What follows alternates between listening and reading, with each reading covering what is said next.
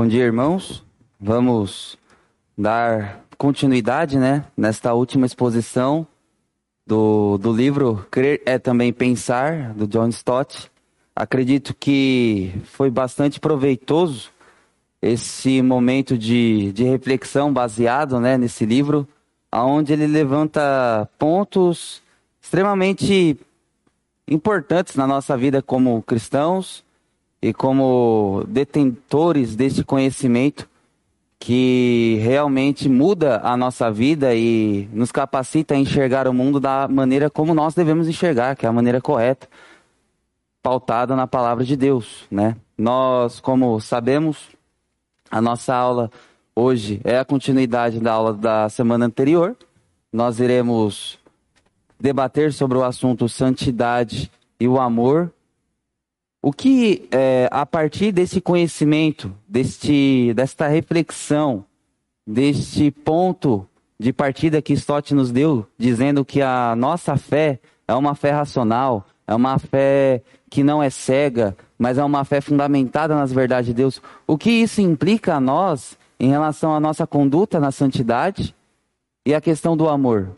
O que este conhecimento carrega de responsabilidade às nossas vidas para que realmente, entendendo o qual é o sentido real da nossa fé, o motivo, o porquê de nós crermos, o que isso implica nesses dois campos, tanto da santidade quanto do amor ao próximo, né? Mas para introduzir esse assunto, nós iremos partir para o texto de Efésios, capítulo 4.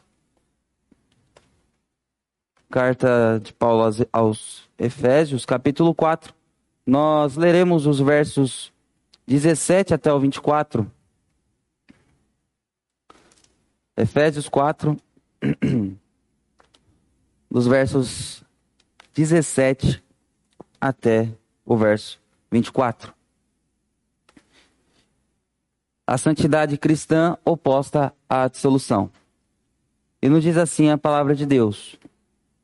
Isto, portanto, digo e no Senhor testifico que não mais andeis como também andam os gentios, na vaidade dos seus próprios pensamentos, obscurecidos de entendimento, alheios à vida de, à, à vida de Deus, por causa da ignorância em que vivem pela dureza do seu coração, os quais, tendo se tornado insensíveis, se entregaram à dissolução para com avidez cometerem toda sorte de impureza.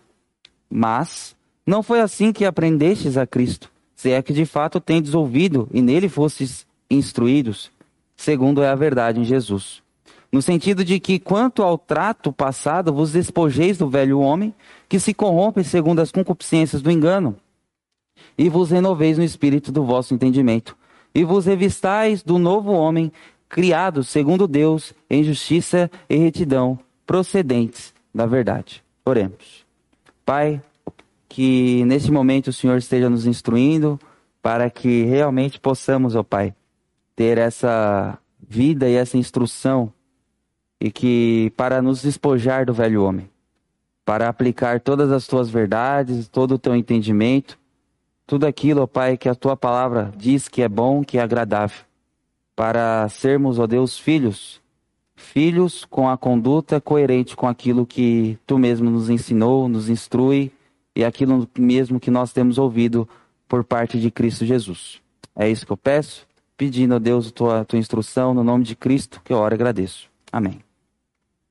Pois bem, irmãos, a carta de, de Éfeso não era uma carta, posso dizer assim, direcionada à igreja de Éfeso, mas era uma, uma carta que Paulo escreveu, tal carta, e era uma carta com o intuito de passar por essas igrejas que, que haviam ali na Ásia. Éfeso era uma, a capital da província romana na Ásia. Então era uma, uma cidade muito importante e muito relevante para aquele tempo. Onde até tinha o templo, famoso templo de Diana, que deu lá em Atos, Paulo, nós escutamos que Paulo entrou em conflito com aqueles, com aqueles comerciantes que vendiam aquelas é, imagens da deusa Diana. Ali, uh, a igreja de Éfeso é a atual Turquia. E naquele tempo, assim como tem, tem uma grande relevância a Turquia naquele, naquele lado da Ásia ali, naquele tempo ela tinha um bastante convívio ou um, ba um bastante trânsito de pessoas pelo por tudo isso, né? Ali era o, era o berço tanto do conhecimento quanto até do, da forma de cultuar. Então era, era um, um lugar bastante é, era uma metrópole, né? Era uma metrópole assim como São Paulo, assim como Guarulhos. E Paulo, ela, ele escreve esta carta até o capítulo 3 desta carta, Paulo vem mostrar a questões teológicas, né? Ele vem colocar o posicionamento da nossa salvação, que nós estamos entregues nos nossos delitos e pecados, que nós somos eleitos e redimidos antes da fundação do mundo por meio do Cristo Jesus, que somos selados pelo Espírito Santo. E a partir do capítulo 4 em diante, Paulo vem mostrar esse ensino na prática. Ele falou: oh, agora que vocês entenderam tudo isso, que vocês são corpo de Cristo, que vocês são salvos, vocês têm que viver dessa forma, vocês têm que andar dessa forma. E, e por que Paulo escreveu isso, né? Paulo não escrevia esse, esse, esse ponto à toa. Existiam pessoas que estavam se levantando naquela igreja com o intuito de desmentir ou, ou minar o ensino que Paulo estava nos dando, né? Que estava, que estava dando ali na, na, em Éfeso. Estavam querendo desmentir a, a veracidade da Bíblia, as verdades que Paulo apontava mediante a Bíblia, estavam querendo introduzir a, a, assuntos mitológicos no meio da igreja, e Paulo fala: isso não tem nada a ver com o que a palavra de Deus vem nos dizer. Pois bem, nós entendemos o, plan, o pano de fundo, né, o cenário do que Paulo estava nos dizendo. Como dito, nesse do capítulo 4 em diante, Paulo vem mostrar os ensinos aplicáveis, né, da teologia, aqueles ensinos teológicos. Tá, vocês são crentes, mas como nós devemos viver, né? E neste ponto, Paulo enfatiza muito a ideia de santidade, pois ele con contrasta, né? Ele faz um contraste muito forte entre os gentios, entre aqueles que estão obscurecidos do entendimento e aqueles que estão esclarecidos em Cristo Jesus, né? Então, o primeiro, o primeiro ponto que nós iremos ver, né, é do verso 17 até o verso 19. Não andar como gentios, né? Ele fala: "Isto, portanto, digo e no Senhor testifico que não mas andeis como também andam os gentios, e aí, a partir dessa parte finalzinha do capítulo 17 até o verso 19, ele vem mostrar como que andam os gentios. Né? Os gentios andam na vaidade de seus próprios pensamentos, obscurecidos de entendimentos, alheios à vida de Deus. Ou seja, para eles Deus não existe.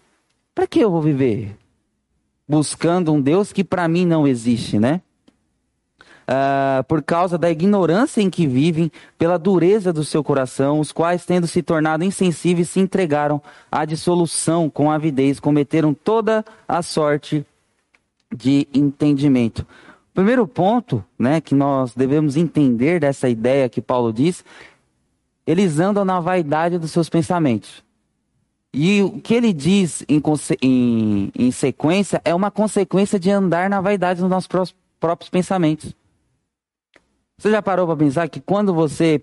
É, o nosso pensamento muitas vezes nos leva para lugares totalmente. que você fala, nossa, como a minha mente foi parar aqui? Toda sorte de pensamento, a nossa vaidade, tudo aquilo que não corrobora para que realmente andemos em santidade. Isso não precisa ninguém ensinar, isso nasce em você, pois somos pecadores.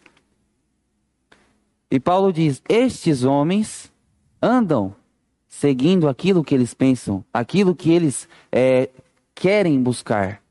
E aí que tá, né? Nós, nós entendemos, mediante o ensino de Cristo Jesus, que nós não podemos nos satisfazer por nós mesmos. Se nós andarmos seguindo toda a sorte do pensamento que habita em nós, você nunca vai achar um ponto final, porque sempre o seu coração vai querer mais e vai querer se afundar e vai querer te jogar mais para baixo, mais profundo. Contudo, né? Paulo vem falar que a ação do Espírito Santo, no, no capítulo, no versículo 20, vem mudar todo esse entendimento, né? Calvino, comentando sobre isso, ele diz aqui: Para aqueles que têm sido instruídos na escola de Cristo, iluminados pela doutrina da salvação, Seguir a vaidade e não serem nada diferente dos incrédulos e dos cegos sobre os quais nenhuma luz da verdade jamais resplandeceu, seria completo absurdo. Por isso ele muito, muito apropriadamente, apro, apropriadamente conclui do que, a, do que havia dito, que a vida deles deve demonstrar que não foi em vão em que se tornaram discípulos de Cristo. Para tornar sua exortação ainda mais enérgica, eles eles lhes roga em nome de Deus, dizendo-lhes que se desprezassem essa instrução, um dia teriam que prestar contas. É interessante o que Calvino diz aqui, porque ele fala, Paulo não está escrevendo a pessoas que não conhecem, mas ele está dizendo a crentes. Por isso que ele fala, isso, portanto, digo e no Senhor testifico. Então ele levanta a ideia aqui, ó, se vocês creem em Deus, eu peço para que vocês não andem dessa forma. Porque se vocês têm realmente o entendimento, a luz, o esclarecimento daquilo que Deus fez na sua vida, por que então você vai querer andar igual os gentios? E aí ele escalona o que os gentios são. Andam segundo a vaidade dos seus pensamentos, são obscurecidos, são ignorantes enquanto a imagem de Deus. A partir do verso 20, Paulo ele já aponta um outro plano, um outro cenário, que é a ideia do, do que aqueles que realmente aprenderam de Cristo, né? Mas não foi assim que aprendesse. Repare que Paulo aqui, ele usa no verso 20, aprendestes, o verso 21, ouvido, e no verso 21 ainda, fostes instruídos. Então, é uma ação que realmente precisa do uso da mente. Porque você, para aprender, você precisa pensar. Para você ouvir, você precisa estar concentrado naquilo. E pelo fato de você ser instruído, é a ideia de você realmente conciliar tudo aquilo que você ouviu, tudo aquilo que você aprendeu e falar: agora eu vou andar assim. Então a nossa fé não é marginalizada por sentimento, mas sim pela ação que Deus faz de dentro para fora. Ele muda a nossa mente. E é isso que Paulo vem nos dizer, né? No verso 22, no sentido que, quanto ao trato passado, vos espojeis do velho homem, que se corrompe segundo as concupiscências do engano, e vos renoveis no espírito do vosso entendimento. O original aqui, Paulo está querendo dizer a mente. A sua mente tem que estar transformada, a sua mente tem que ser despojada daquilo que é o velho homem, que são, segundo o pensamento dos gentios que andam segundo a vaidade dos seus pensamentos, né? O que eu quero destacar aqui foi baseado no, no, no versículo 24, né? Que ele diz: E vos revistais do novo homem, criado segundo Deus, em justiça per, é, e retidão procedentes da verdade. MacArthur, comentando sobre esta carta, é, sobre esse versículo, ele diz assim: a justiça trata da responsabilidade moral do cristão em relação aos homens, um reflexo da segunda tábua da lei. Êxodo 20, do 12 ao 17. Enquanto a santidade trata da responsabilidade em relação a Deus, refletindo a primeira tábua, Êxodo 20, do 3 ao 11. Então, MacArthur ele faz uma analogia entre o que a lei, as tábuas da lei, a primeira parte, que é o trato entre eu e Deus, não terá Deus, não terá outros deuses em meu lugar, não falarás o meu nome em vão, guardarás o dia de sábado. Então é o trato entre a minha relação entre eu e Deus, que é a ideia que ele diz a retidão. E a justiça é a segunda tábua, que é em relação à ideia entre a minha vida com o meu próximo. Então percebe-se o link entre tanto velho quanto novo é a mesma coisa. É uma vida em que anda em obediência a Deus, que busca realmente compreender as verdades que Deus nos revela. Está tudo revelado o que a gente precisa saber. E isso deve fazer com que a nossa mente seja esforçada. busquemos realmente o que é bom, Busquemos realmente aquilo que pode sanar a nossa sede, né? Pois bem, agora nós iremos partindo, saindo daqui um pouco, e nós iremos continuar agora nessa exposição de alguns pontos importantes, como eu disse, né? Santidade e amor. O que é esse conhecimento? O que é esse andar na retidão? O que é esse despojar do velho homem interfere na nossa vida em relação a, a, a esses dois tópicos de suma importância na, na, em, em, em nossa caminhada aqui na Terra, né? E nós iremos refletir um pouco sobre isso, né? Stott diz: prestemos a, a atenção a essas advertências. O conhecimento é indispensável à vida e ao serviço cristãos. Se não usamos a mente que Deus nos deu, condenamos, condenamos, condenamos-nos à superficialidade espiritual, impedindo-nos de alcançar muitas das riquezas da graça de Deus. Ao mesmo tempo, o conhecimento nos é dado para ser usado, para nos levar a cultuar melhor a Deus, nos conduzir a uma fé maior, a uma santidade mais profunda, a um melhor serviço. Não é de menos conhecimento que precisamos, mas sim de mais conhecimento, desde que o apliquemos em nossa vida. Nós precisamos de mais conhecimento, mas desde que apliquemos em nossa vida, que é a ideia da santidade, que é a ideia da retidão que Deus pede que andemos, que é a ideia de que você a sua fé é racional. Se a sua fé é racional, você usa a mente. Você aprendeu que B com A é bar. E B com E é B. E nisso você foi começando a formar sílabas, frases, e hoje você escreve textos. É uma progressão. A nossa vida com Deus é também uma progressão. Uma re rápida revisão, né? A, como nós observamos é, domingo passado, a fé é um dom de Deus que nos é dado sem mérito algum.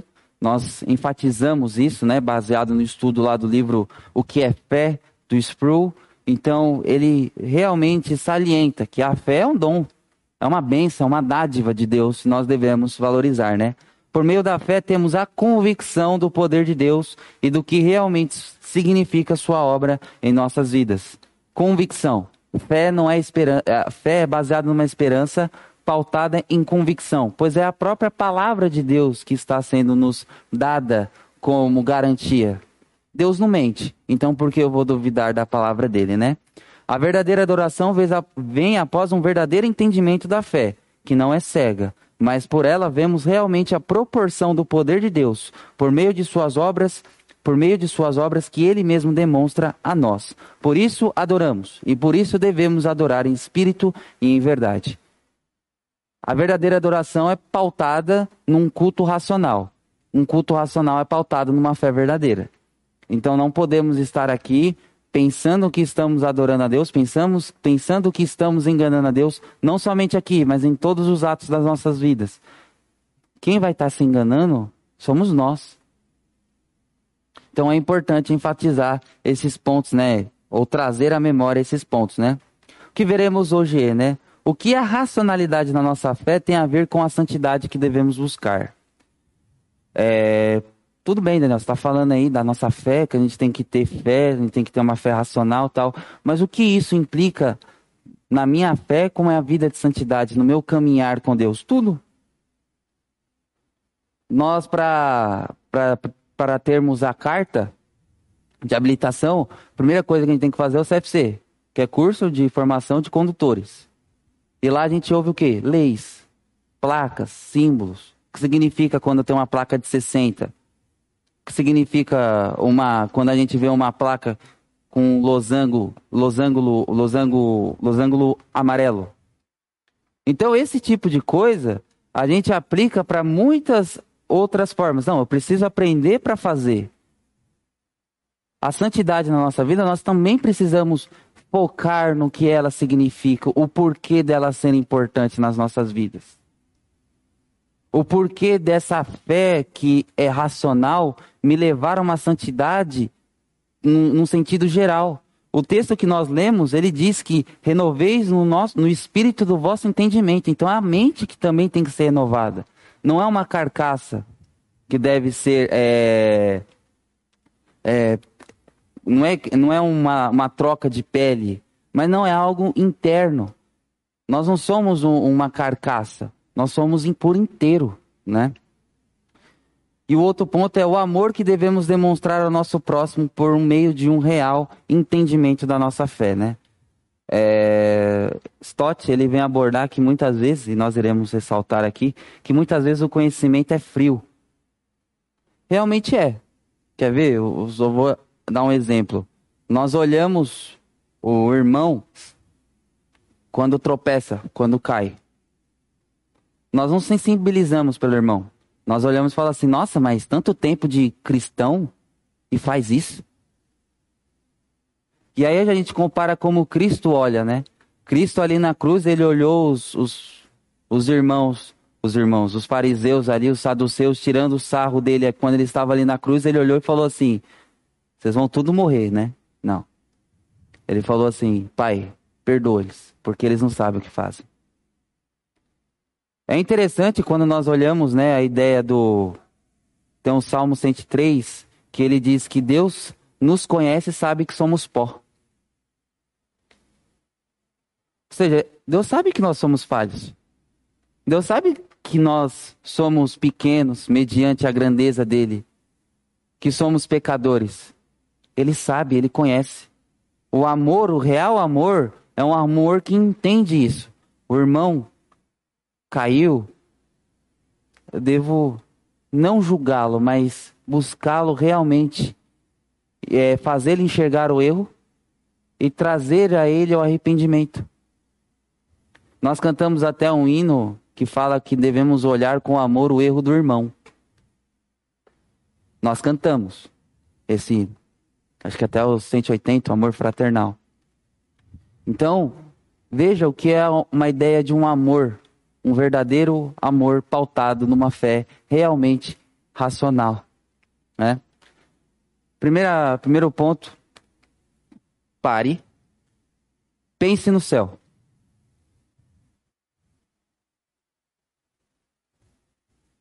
Peguei algumas imagens meramente ilustrativas. Coisa linda, ouro, rua de ouro, os palácios, esse jardim maravilhoso. Mas para adentrar ao céu, nós precisamos buscar uma vida que realmente nos condicione a estar aqui.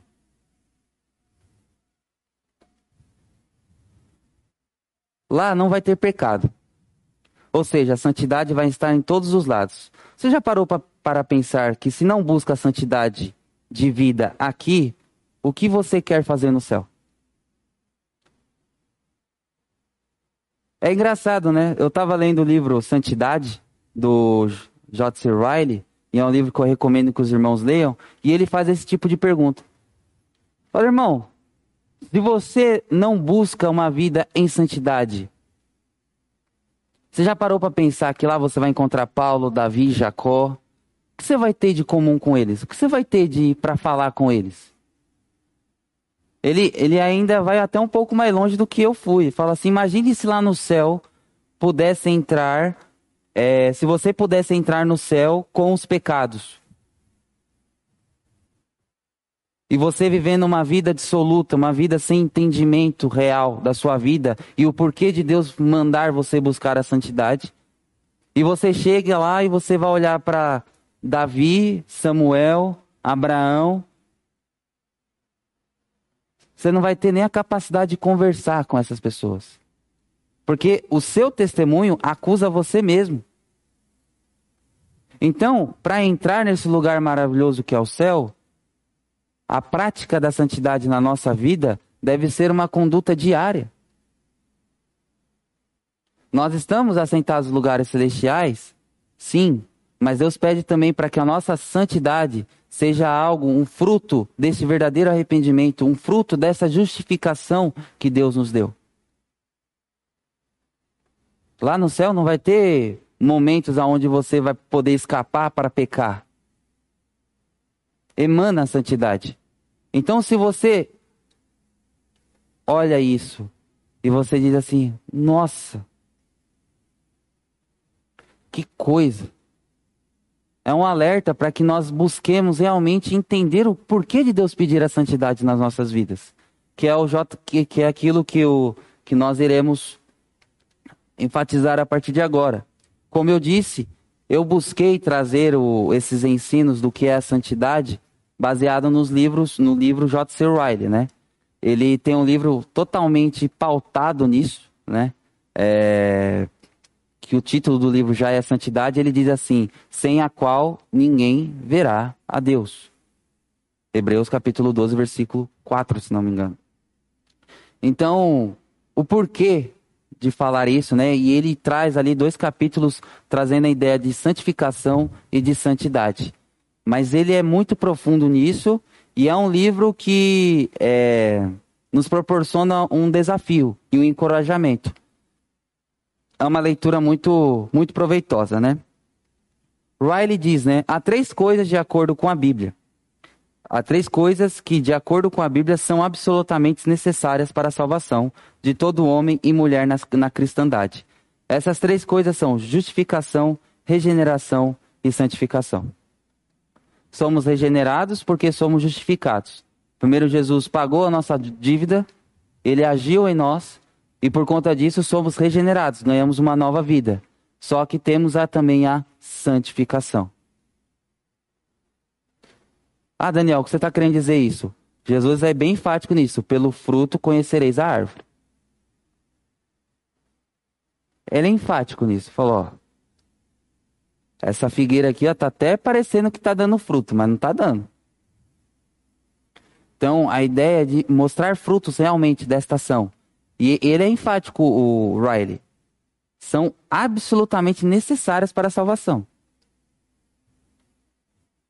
essa busca, essa necessidade de santificar, né? Ou seja, a santificação é algo que vem, por, vem a nós por meio de Cristo. O morto não tem vontade de fazer nada.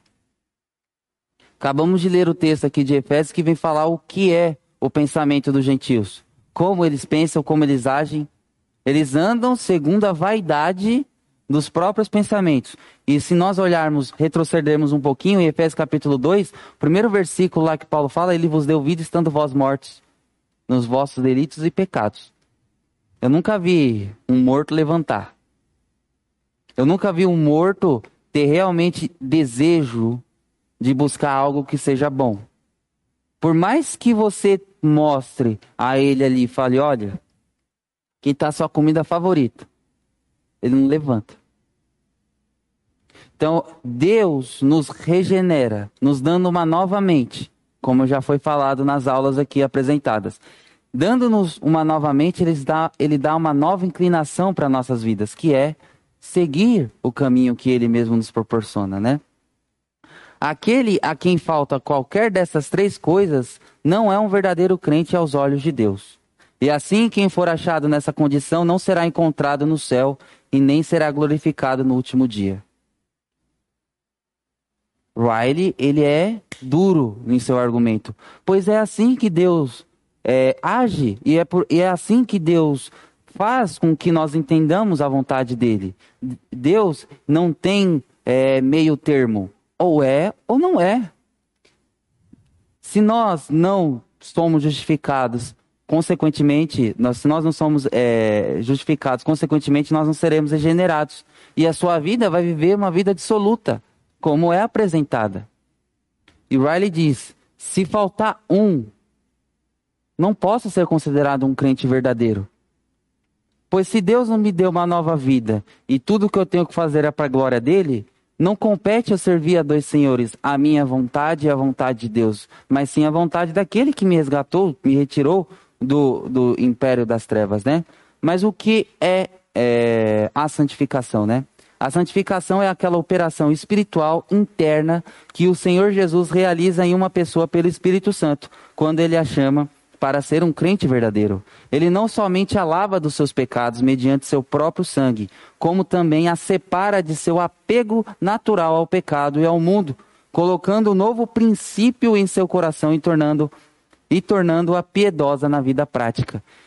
Vê que não tem como eu separar a ideia de ser salvo e a ideia de não praticar aquilo que Deus pede?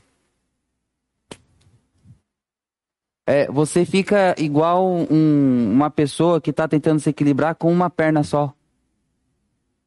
Você não tem sustentabilidade.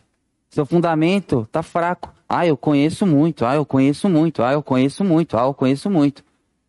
Cinco pontos do calvinismo conheço demais. Ah, a história da igreja. Ok, é bom conhecer. É saudável conhecer. Mas o como você tem colocado isso em prática na sua vida? E é isso que ele diz, né? Tornando-a piedosa na vida prática. É uma ação de conduta. Em Romanos capítulo 6, Paulo diz: Da mesma forma que vocês se disponibilizavam a dar os seus membros para o pecado, agora vocês têm que fazer isso para Jesus, para o seu Salvador. Santificação é uma ação de Deus que transforma a nossa tendência natural para o pecado para uma vida nova. Vida nova. Você foi regenerado, você foi reformado. As suas, as suas tendências agora devem ser voltadas realmente por uma vida que busque satisfazer a vontade de Deus. Há sempre guerras internas dentro de nós. Não podemos destacar que ainda há influência do pecado em nossas vidas. Sim, há influência do pecado em nossas vidas. Contudo, é, eu não posso ter na minha cabeça que viver em pecado é algo saudável para mim. Eu pequei, confesso. Salmo 32, Salmo 51, Salmo 38. São salmos que, é, que Davi escreveu mostrando, enquanto calei os meus pecados, eu estava assim, sofrendo, angustiado. Contudo, no momento que eu confessei o meu pecado e busquei a presença de Deus, Deus aliviou o meu fardo. Nós lemos Efésios 4, do 17 até o verso 24, mas é engraçado. Paulo diz no verso 24: E vos revistais, no, é, em Efésios capítulo 4, irmãos, versículo 24. E vos revistais do novo homem, criado segundo Deus em justiça e retidão procedentes da verdade. E aí, nos versos 25 até o 5:2, ele aponta características práticas de uma vida de quem daquele que se revestiu do novo homem. E ele diz: Por isso, deixando a mentira, fale cada um a verdade, e com seu próximo e, e, com o seu próximo, porque somos membros uns dos outros. Irai-vos e não pequeis, não se ponha o sol sobre a vossa ira, nem deis lugar ao diabo. Aquele que furtava, não furte mais. Antes trabalhe, fazendo com as próprias mãos o que é bom, para que tenha com que acudir ao necessitado. Não saia da vossa boca nenhuma palavra torpe, e sim unicamente a que for boa para edificação, conforme a necessidade, e assim transmita a graça aos que ouvem. E não entristeçais o Espírito de Deus, no qual fostes selados para o dia da redenção. Longe de vós toda amargura, cólera e ira, e gritaria e blasfêmias, e assim toda malícia.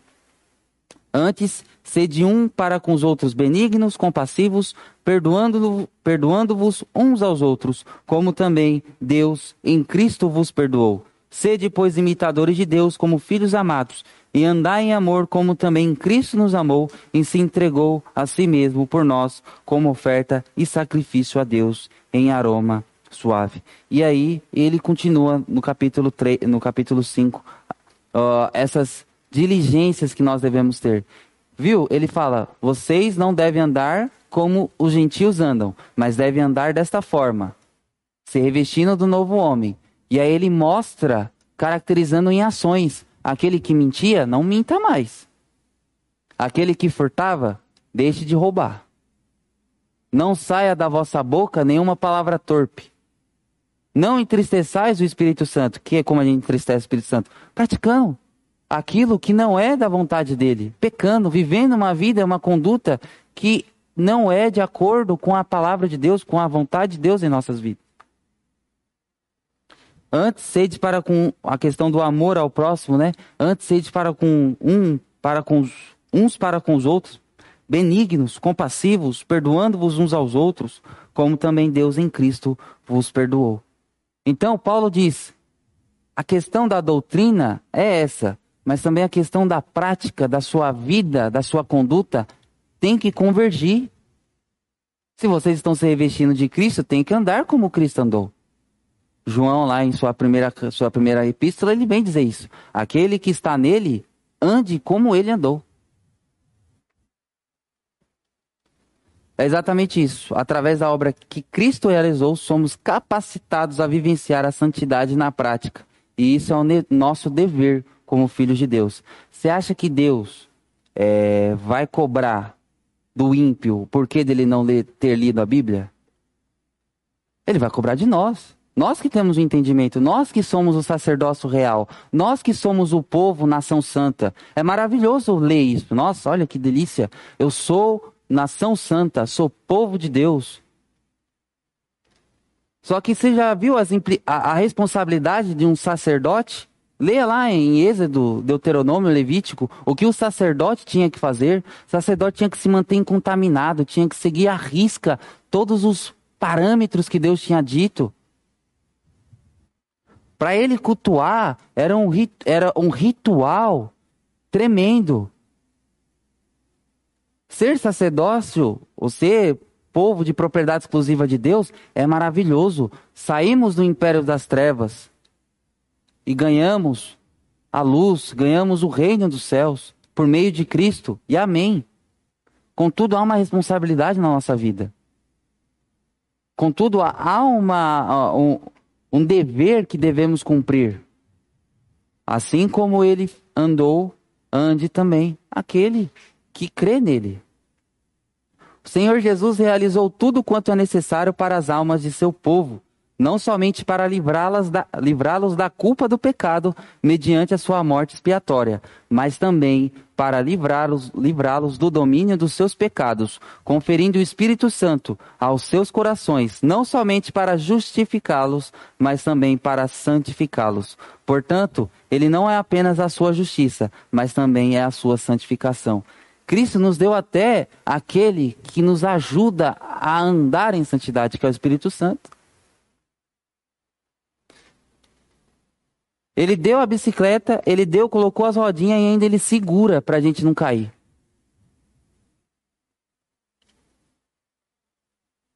Essa é, é, a ideia sobre a santidade. Essa é, isso é aquilo que, que devemos entender sobre o que é a santidade.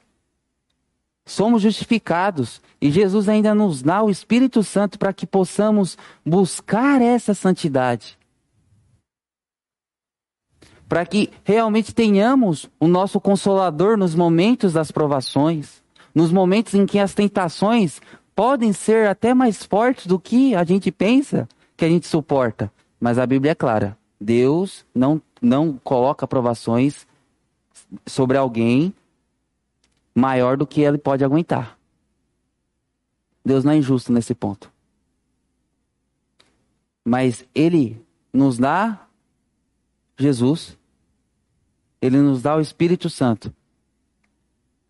Ele confere, ou ele diz, conferindo o Espírito Santo aos seus corações, não somente para justificá-los, o selo do Espírito Santo, a garantia que somos salvos, que somos regenerados, mas também para santificá-los.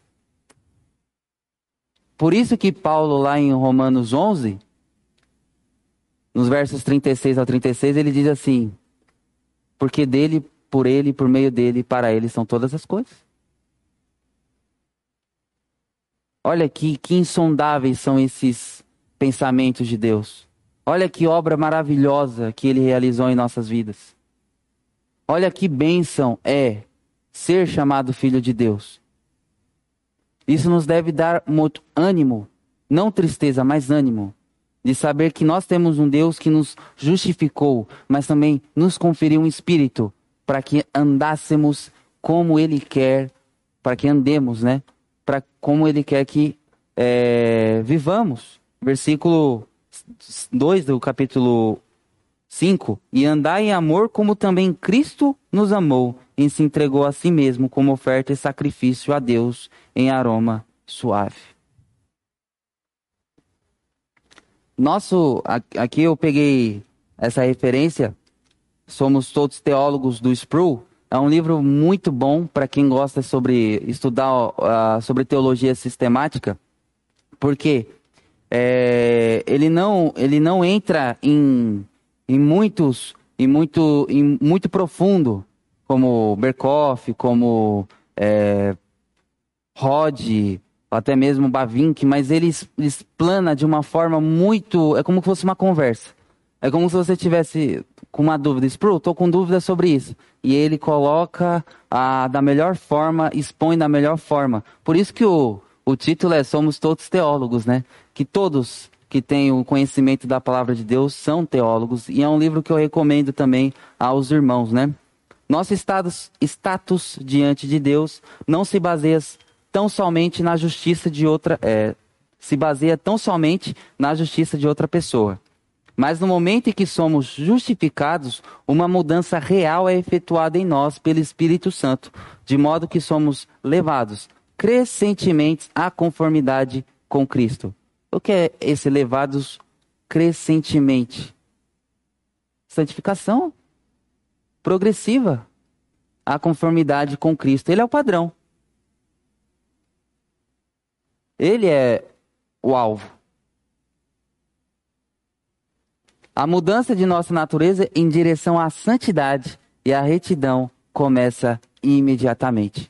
Então, o que eu estou falando sobre santidade aqui não é algo que foi inventado por esses homens, mas é uma ação que deve agir em nós. Que Paulo diz, por isso, por isso que é, por isso, se vocês estão se revestindo de Cristo, por isso, se vocês conhecem a Cristo, por isso, se vocês ouviram de Cristo, se vocês foram instruídos de Cristo, se vocês têm um real conhecimento de Cristo, por isso, aquele que minta, não mente mais. Não deve mentir. Aquele que roubava, deixe de roubar. Aquele que fala palavras torpes, deixe de falar. Mas antes, Assim como ele andou em amor, nós devemos andar. Por isso, razões do porquê sermos santos. Nossa, é, foi difícil escolher um ponto específico, alguma desses, desses, desses pontos aqui, porque Riley ele dá muito, ele expõe muito e é do A até o J, mais ou menos. E não são duas, três linhas, não. São quase, são textos bem estru estruturados. Razões do porquê sermos santos. Acima de tudo, devemos ser santos porque a voz de Deus nos, nas escrituras sagradas assim nos ordena. 1 Pedro capítulo 1, versículos 15 e 16, nos diz assim, irmãos. 1 Pedro capítulo 1, 15 a 16. Pelo contrário, segundo é santo aquele que vos chamou, tornai-vos santos também vós mesmos em todo o vosso procedimento, porque escrito está: sede santos, porque eu sou santo. Devemos ser santos porque a voz de Deus nas escrituras sagradas assim nos ordena claramente. O que Pedro diz aqui, lógico, essa, essa, essa, esse versículo 16 aqui é retirado do Velho Testamento, né? Levítico 11, 44, 45, 19, 2. Mas Deus deixa claro. Vocês devem andar como santos porque eu sou santo.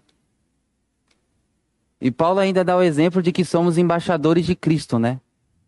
Embaixadores. Temos que demonstrar ou, ou caracterizar como é aquele que nos enviou.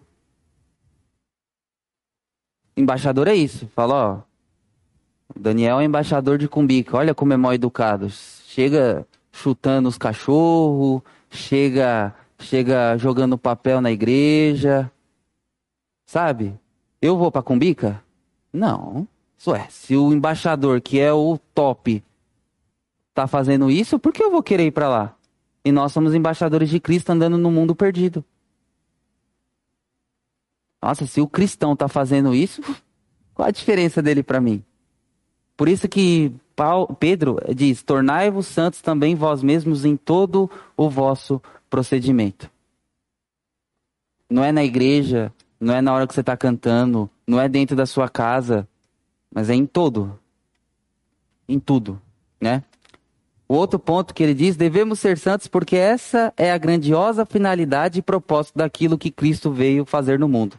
Em suma, falar que os homens são salvos da culpa do pecado, sem que ao mesmo tempo sejam salvos do domínio do pecado em seus corações, é contradizer o claro testemunho das Escrituras. Conhecereis a verdade e a verdade vos libertará. Jesus veio, ele não veio para julgar o mundo, mas os homens preferiram mais as obras das trevas do que da luz. João diz isso. Ele não veio para julgar o mundo, mas o mundo, por estar tão longe de Deus, ao ver a própria luz, agiu como que se não. Não, você não é o Messias. Só que Jesus veio para resgatar aqueles que creram e creem nele. Então, são salvos da culpa do pecado, sou justificado e também sou salvo do domínio do pecado. Eu sou liberto.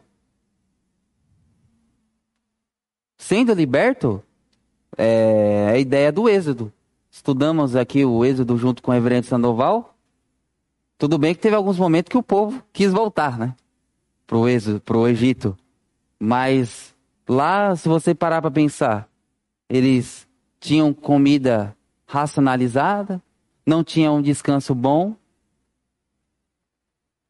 Eles estavam indo para algo que seria muito maravilhoso, a terra que manda leite e mel.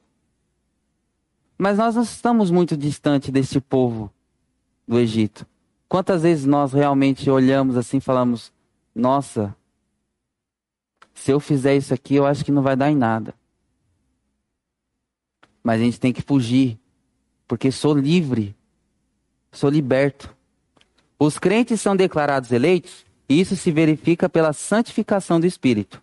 Foram predestinados, isso se dá para serem conformes à imagem de seu filho. Foram eles escolhidos, o propósito disso foi para que eles fossem santos e irrepreensíveis. Foram chamados, isso aconteceu com santa vocação. Foram afligidos, isso teve a finalidade de os tornar participantes da sua santidade. Jesus é o Salvador completo. Ele não somente tira a culpa do pecado de um crente, mas faz muito mais. Ele quebra o poder do pecado. Vamos ler essas duas referências grifadas, Romanos 8, versículo 29 e Hebreus capítulo 12, 10.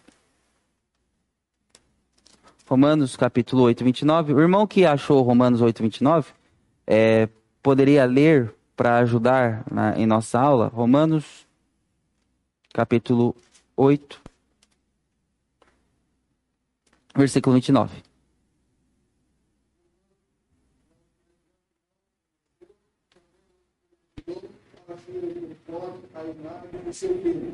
A fim de que ele seja o primogênito entre muitos irmãos. Obrigado. Como o presbítero João leu a, a nós nesse, nesse texto, somos é, somos predestinados para sermos parecidos ou a imagem de Cristo. Porque aos que de antemão conheceu, também os predestinou para serem conformes à imagem de seu filho, a fim de que ele seja o primogênito entre muitos irmãos. Conformes à imagem de seu filho. Andar como Cristo andou é andar em busca de santidade em busca de um processo de santificação progressivo das nossas vidas, né? E Hebreus capítulo 12, versículo 10 diz assim: Pois eles nos corrigiam por pouco tempo, segundo melhor lhes pare parecia. Deus, porém, para aproveitamento, a fim de sermos participantes da sua santidade. Aqui sabemos né, o texto da, das provações é, de de da disciplina que Deus nos aplicava, né, que Deus nos conferia, e ele diz que o benefício dessa, dessa disciplina para sermos participantes de sua santidade.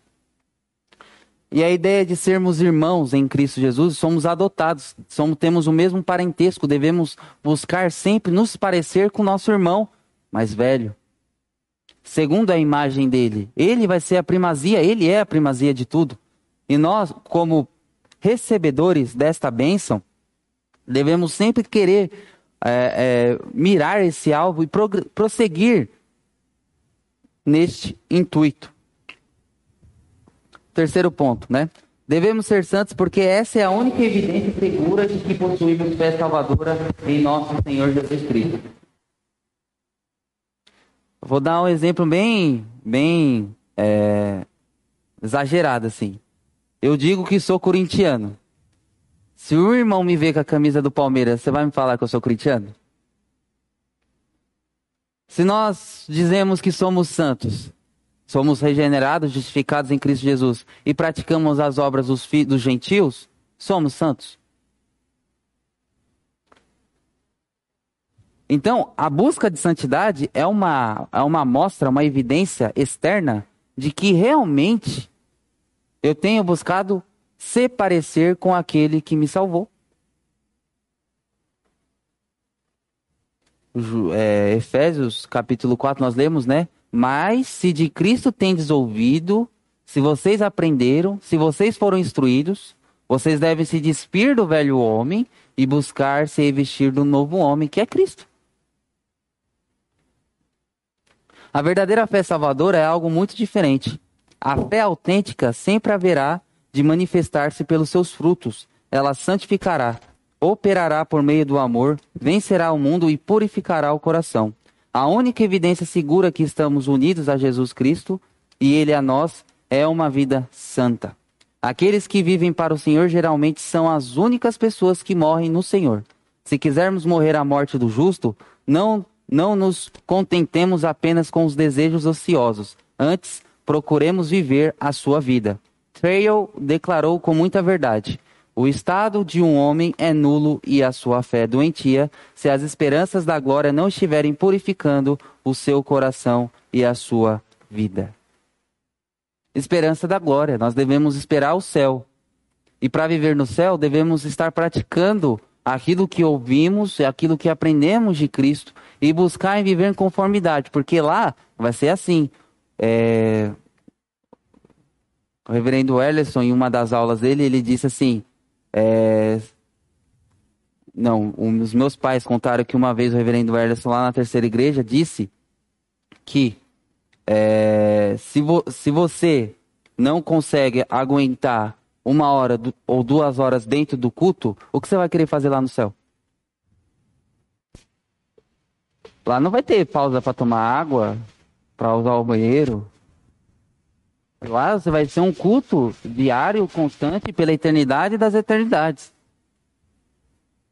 Sabe? Então, é esse tipo de coisa, esse tipo de atitude que deve fazer com que o nosso coração busque se purificar. É pensar na glória. Não é o sofrimento do agora que deve nos afligir, não deve roubar a nossa esperança, mas a esperança deve ser pautada naquilo que ele mesmo conferiu, está escrito na sua palavra. Estou preparando-vos lugar. Isso que deve nos trazer paz no momento de tamanha dificuldade. Isso que nos deve trazer o, o desejo de realmente buscar uma vida de santidade, né? Devemos ser santos porque essa é a única prova de que amamos o Senhor Jesus Cristo com sinceridade. Esse é um ponto acerca do qual ele falou mais, no mais claro termos em João 14, 15. Se me amais, guardareis os meus mandamentos. Ponto. É, um, é uma vida, nós como cristãos, somos povo, propriedade exclusiva de Deus, mas devemos seguir aquilo que ele nos pede também. Então não é somente a, a questão, nossa, Cristo me salvou. É, Cristo te salvou, irmão. Amém. Glória a Deus. Mas o que eu, Daniel, o que os irmãos que estão aqui, que estão nos assistindo, estamos fazendo é, para que realmente a glória de Deus seja manifestada em nossas vidas? Devemos ser santos porque isso, em grande parte, depende depende do nosso presente consolo. Isso é muito importante. Eu achei muito legal que o Riley disse isso. Nunca será um exagero sermos relembrados acerca disso. Somos tristemente aptos a esquecer que há uma íntima conexão entre o pecado e a tristeza, entre a santidade e a felicidade, entre a santificação e o consolo. Davi adulterou com Batseba. Os teólogos dizem aí que por mais de um ano, por volta de um ano, ele ficou sem confessar o pecado dele.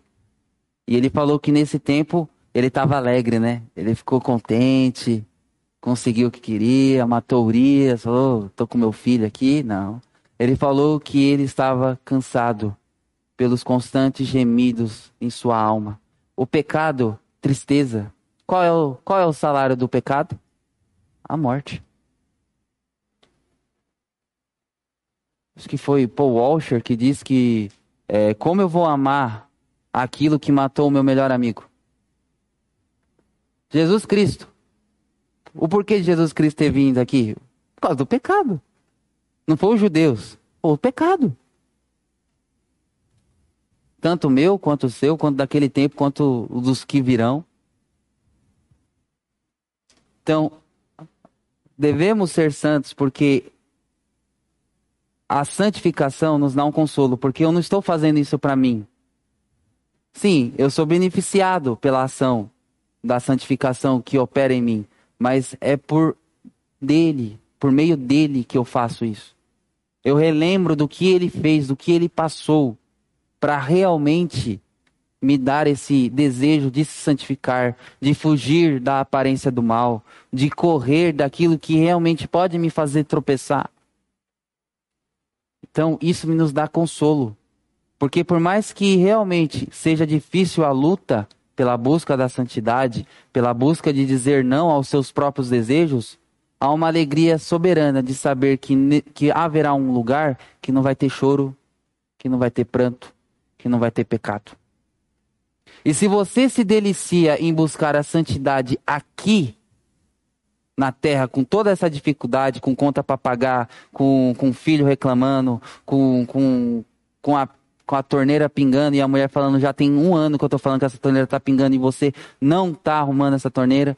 Se você já tem uma felicidade de buscar essa santidade aqui, quanto mais lá no céu, que não vai ter dificuldade nenhuma para você realmente buscar. Viu o consolo? Viu o encorajamento? É isso o que é, é se deliciar. É, é, isso que é entender a, a ideia da a minha graça te basta. Então, a santidade de vida são demonstrações de que realmente fomos, né, que fomos alcançados pela salvação de Cristo em nossas vidas. Se somos justificados por Cristo, somos santificados por Ele. Notamos antes que a justificação é somente pela fé, mas não pela fé que é sozinha. Em outras palavras, se a verdadeira fé está presente, há uma mudança na natureza do crente que se manifesta em boas obras. O fruto é, da santificação é tanto uma necessidade quanto uma consequência inevitável da justificação. Novamente retirei isso do Sproul, né? E outra referência do Sproul, somos justificados não por uma profissão de fé, mas pela possessão da fé. Onde a fé verdadeira, o fruto dessa fé começa a aparecer imediatamente. É impossível uma, fé, uma pessoa convertida permanecer não mudada. A própria presença da nova natureza, a presença e o poder do Espírito Santo habitando em nós, indica que somos realmente mudados e que somos pessoas que estão mudando. Somos justificados não por uma profissão de fé, mas pela possessão da fé, pelo entender da fé por buscar, por, por ter na minha mente esclarecida o que é essa fé. O que eu faço aqui na frente, fazendo a profissão de fé perante todos, é uma consequência do entendimento do que é essa fé. O que é essa fé? Cristo salvou. Cristo me salvou, Cristo morreu. Sou salvo, eu estava perdido, Cristo me achou. Por meio dessa possessão da fé, deve gerar-se mudanças. É a consequência, né? É a é, Sproul diz que é impossível uma pessoa convertida permanecer não mudada. É impossível. Há uma solução, né? A gente diz que ah, é difícil, há uma, há uma grande dificuldade, há uma grande. É... Ah, eu não consigo. Realmente, irmãos, somos todos aliciados pelo pecado e o pecado está sempre à nossa volta. Tem o pecado, tem o mundo que nos oferece bastante coisas, válvulas de escape, né, se podemos colocar assim, até mesmo o inimigo que se utiliza dessas ah, ferramentas que o mundo tem para nos aliciar, para que nós nos distanciemos de Deus. Mas há uma solução. Nenhuma pedra, nenhum tijolo é assentado na obra de nossa santificação enquanto não formos a Cristo. Ponto. Você tá remando sozinho? Tá difícil? Tá. Mas a gente canta que com Cristo no barco tudo vai muito bem. Não é? Se eu tô sozinho remando e eu estou remando contra a maré, todos nós estamos remando contra a maré, vamos pedir ajuda. Uma ajuda que realmente tenha uma eficiência. Cristo. A santidade é seu dom especial ao seu povo, a seu povo crente. A santidade é a obra que ele efetua nos corações dos crentes através do Espírito que ele lhes proporciona no conceder, é, no íntimo, melhor dizendo, perdão. Cristo foi nomeado para ser príncipe e salvador a fim de conceder a Israel o arrependimento e a remissão de pecados. Mas a todos os quantos receberam, deu-lhes o poder de serem feitos filhos de Deus. A santidade não se deriva dos laços de sangue, dos, uh, do sangue. Os pais não podem cumprir a seus filhos, nem da vontade da carne. O homem não pode produzir em si mesmo, nem da vontade do homem. O ministro não pode transmiti-la a outrem por meio do batismo em água. A santidade procede de Cristo. Resulta da comunhão vital com Ele. É o fruto de um ramo vivo da videira verdadeira. Por conseguinte, aproxime-se de Cristo e diga-lhe: Senhor, não somente salva-me da culpa do meu pecado, mas igualmente envia-me o teu espírito que prometeste e liberta-me do poder do pecado. Torna-me santo, ensina-me a fazer a tua vontade. Há uma solução. Cristo. Ele dá um parâmetro entre a, a promessa do que o povo de Israel acreditava, né?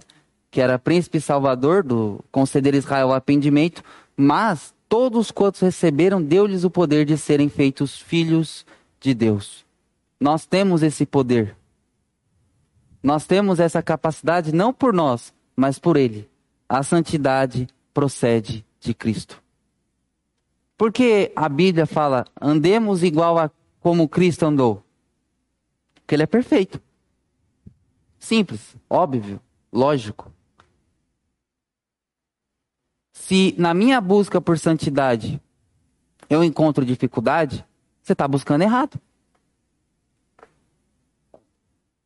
Porque o fato da dificuldade pelo pecado, pela nossa própria natureza, é uma consequência de Adão. Mas quando olhamos realmente o alvo, o foco que é Cristo, essas dificuldades se amenizam porque Ele realmente nos restaura, Ele realmente nos dá forças, nos dá capacitação. É por meio dele e por Ele que são todas as coisas.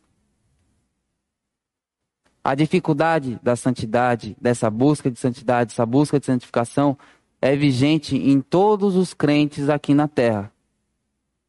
Na minha vida, na vida de cada um. Por quê? Somos pecadores mas nele excede a ideia de santidade. E por meio dele podemos enxergar realmente que há uma solução, há um lugar que flui águas vivas, que realmente há um, um, um, uma calmaria em meio às tempestades que é que é o nosso coração. Se nós somos dotados de sermos filhos de Deus, temos o dom também de vencer as provações por meio do poder que ele nos conferiu. A fé racional tem esse pensamento, mas agora temos que ver como cada vez mais se torna maior a nossa responsabilidade por nosso conhecimento em prática à medida que ele se amplia. Nós iremos, no Stott está falando isso sobre a ideia da santidade. O conhecimento deve afetar a nossa santidade. Por quê? Com mais conhecimento que eu adquiro de Deus, com mais posse da fé que eu tenho, mais a responsabilidade se torna forte. Mais a responsabilidade que eu tenho em viver em conformidade, mais a responsabilidade que Deus vai cobrar de mim, esse, esse viver, é maior eu adquiro. Aquele que é muito dado também será muito cobrado. Jesus, ao ponto, ele diz sobre essa ideia, que diz que se, so, se ele fizesse os milagres que ele realizou no tempo dele em Sodoma e Gomorra, a cidade não seria destruída. Por quê? Evidências, provas de que ele realmente era o filho de Deus, e ninguém ligou. Foi um conhecimento dado àquele povo, o povo não valorizou. E ele diz que um povo que não valoriza esse tipo de conhecimento vai ser mais castigado do que o povo de Sodoma e Gomorra. O ministro puritano Thomas Menton, que outrora foi o capelão de Oliver Cromwell, comparou o cristão desobediente a uma criança que sofre raquitismo. O raquitismo torna as cabeças grandes e os pés fracos. Não apenas devemos discutir quanto à palavra e falar a respeito dela, mas também guardá-la. Não sejamos nem só ouvidos, nem só cabeça, nem só língua, mas os pés têm de se exercitar. É a ideia da santidade na prática. Stott nos diz sobre o amor, né? Quanto mais sabemos, mais devemos compartilhar do que sabemos com os outros e usar o nosso conhecimento em serviço a ele, seja na evangelização, seja no ministério. Às vezes, porém, nosso amor poderá, hum, é, poderá moderar o nosso conhecimento, pois o conhecimento em si pode ser ríspido e é, é, ríspido. É-lhe necessário ter a sensibilidade que o amor lhe pode dar. É aquilo que eu disse no começo, irmãos, sobre olhar a, o erro do irmão com amor ter a ternura de entender que o irmão, assim como você, é fraco. Só que você é fraco para isso, o irmão é fraco para aquilo. Mas todos somos irmãos. Todos nós temos uma unidade. Gálatas 6, 1. Gálatas 6, 1 nos diz assim: Irmãos, se alguém for surpreendido em alguma falta, Vós que sois espirituais, corrigiu com espírito de brandura, e guarda-te para que não também, para que não sejas também tentado. Ele diz, né? Vocês que têm o conhecimento, vocês que são espirituais. Se o irmão cair, vocês que têm esse conhecimento, vocês que são espirituais, corrigiu com espírito de brandura, corrigiu em amor. E guarda-te para que não sejas também tentado. Nesse texto, observamos a recomendação que Paulo levanta, apontando que deves corrigir o irmão com espírito de brandura, além de pedir para vigiassem, para que vigiassem, para não cair no mesmo erro. O irmão fez isso, não acredito que o irmão fez isso. Ah, não sei o que. Dá cinco minutos o irmão está fazendo a mesma coisa. O fato é, eu tenho conhecimento, corrijo em amor, Assim como ele nos amou, nós devemos amar uns aos outros. E o fato de andar nesse amor nos permite também para que vigiemos. E Paulo é categórico. Olha, vigie para que não caia também. Que você não é super crente. É importante notar que na concepção que Stott nos apresenta, o amor, após o esclarecimento da nossa fé, depois de, ter, depois de responder às razões desta fé, deve ser acompanhado com humildade, para poder assim corrigir os erros do irmão e muito mais o nosso, né? Acompanhado com humildade. Esse amor que ele nos prega, esse amor que ele nos doa, é um amor que deve realmente nos acompanhar com humildade. É aquela ideia do, ah, come legume, ah, come carne. O irmão que sabe que se vê comendo carne vai ser escandalizado, come em casa. Isso é amor. Maturidade. Ah, quero saber o que o irmão pensa. Você está servindo de pedra de tropeço para o irmão, o irmão está sendo escandalizado. Então, é esse tipo de, de amor que devemos colocar em prática. Eu conheço, assim como ele me amou, eu tenho que amar. Jesus sabe que eu sou fraco, mas mesmo assim ele me corrige em amor, em espírito de brandura, Hebreus capítulo 12, para que eu ande junto com ele. E assim nós também temos que andar. O nosso maior exemplo, João 13, 34, 35, é...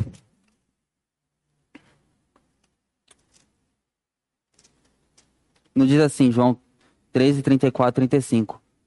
Novo mandamento vos dou, que vos ameis uns aos outros, assim como eu vos amei, que também vos ameis uns aos outros. Nisto conhecerão todos que sois meus discípulos, se tiverdes amor uns aos outros. Jesus mostra que o amor ao próximo deve ser como ele demonstrou na cruz. Sendo assim, ele se torna o maior exemplo de amor. E, nos, e, e nós, como seus seguidores, devemos ter essa atitude Nisto conhecerão todos que sois meus discípulos, se tiverdes amor, amor uns aos outros. Calvino, comentando lá em 1 João capítulo 2, versículo 7 a 11, diz: Em contrapartida, ele então conclui que são cegos e andam nas trevas todos quantos são estranhos ao amor. Mas o fato de mencionar antes o amor a Deus e agora o amor aos irmãos não envolve mais contradição do que existe entre o efeito e sua causa.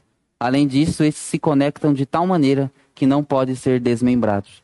Então, para eu amar o irmão, eu preciso também conhecer a essência do amor, que é Cristo. Se eu não amo a Deus, eu não vou conseguir te amar. Porque você vai pisar no meu calo e eu vou querer te dar um soco. É assim. Porque, você, porque eu vou querer falar mal do irmão e o irmão vai querer falar mal de mim. E isso vai virar o quê? Contenda, divisão. E ninguém vai ser santificado, pelo contrário. Vão querer um, um querer um bolar armadilha para outro cair. Você já viu? Você já viveu é, em um lugar onde sempre tem uma pessoa que gera briga, que sempre quer gerar briga, é terrível. Não há paz. Mas o amor que, que Jesus nos demonstra é um amor que o irmão me deu um tapa na face, dê a outra. O irmão está falando para andar uma milha, vou andar duas. É isso. Concluímos que a santidade é a evidência da ação da salvação é, que Deus fez em nós. Por razão disso, devemos, disso somos reprogramados para buscar satisfazer a vontade. Isso é, a busca pela, a busca pela santificação. A vontade aqui é a vontade de Deus, né? Não a nossa. Somos reprogramados para fazer essa vontade. O amor que está arraigado com a fé racional nos permite servir a Deus com paciência e humildade, e assim seremos como Cristo, né? A santidade deve ser uma verdade em nossas vidas. O conhecer é nada se não praticarmos. Ah, mãe, mas eu estudei. Ah, filho, estudou. Eu sei que você estudou, mas a prova tá zero. Eu vi que você estudou, eu vi que você fez quatro horas de estudo aí, eu vi que você pediu ajuda, eu te ajudei, mas por que tirou zero na prova? É isso que é uma vida que eu conheço e não pratico. O desejo por se santificar deve ser o norte das nossas vidas. No céu emana santidade. Se nós não queremos buscar a santidade aqui, não é no céu que vamos encontrar. O céu é uma consequência de uma vida que busca a santidade. O conhecimento deve ser pautado com amor que Cristo nos ensinou. Neste amor não deve haver orgulho, pois não temos méritos neste amor. Nós amamos porque Ele amou primeiro. Até o fato de dizer assim, eu amo, é engraçado, né? Que até no casamento a gente não, não tem nem noção de amor, porque Paulo diz que deve, os maridos devem amar a esposa assim como Cristo amou a igreja. Vê como ele é exemplo total de amor? Você não pode falar assim, não, eu amo a, a, a minha esposa, se não amar como Cristo amou a igreja, se doando por ela, né? Então, Cristo deve ser realmente o, o, o, o ápice desse nosso amor, né? A evidência do evangelho não é falar um, não é falar um punhado de aleluia, é andar em santidade, né? É, é, acredito que seja esse grande foco da ideia de andar na santidade, né? Que é evidenciar o evangelho. Peço só alguns instantes a mais, porque é, a gente tem acompanhado esse livro e aí o que os irmãos que se interessaram mais dá algumas dicas de livro, né? Crer é também pensar, que foi o livro que, que os irmãos fizeram o acompanhamento junto comigo nessa nossa última aula. John Stott também, é muito bom esse livro, Cristão em uma Sociedade Não Cristã. Lá ele vem falar sobre é, homossexualismo, a ideia do aborto, a ideia da eutanásia, a ideia do, do cristão na política, a ideia do cristão na ciência. Então é um livro bastante interessante de se ter. Santidade, do J.C. Riley, vem abordar esse assunto de santidade, muito interessante, né? Sem a qual ninguém verá a Deus. Abraham Kuyper, é o Kuyper, ele é um holandês e ele vem trazer muita ideia reformada para a política. Então, os irmãos que querem ter um conhecimento aprofundado da ideia de uma visão calvinista reformada sobre a política, recomendo Abraham Kuyper. Esse livro aqui é, e as suas bases numa teologia pública, que é a ideia da política, né?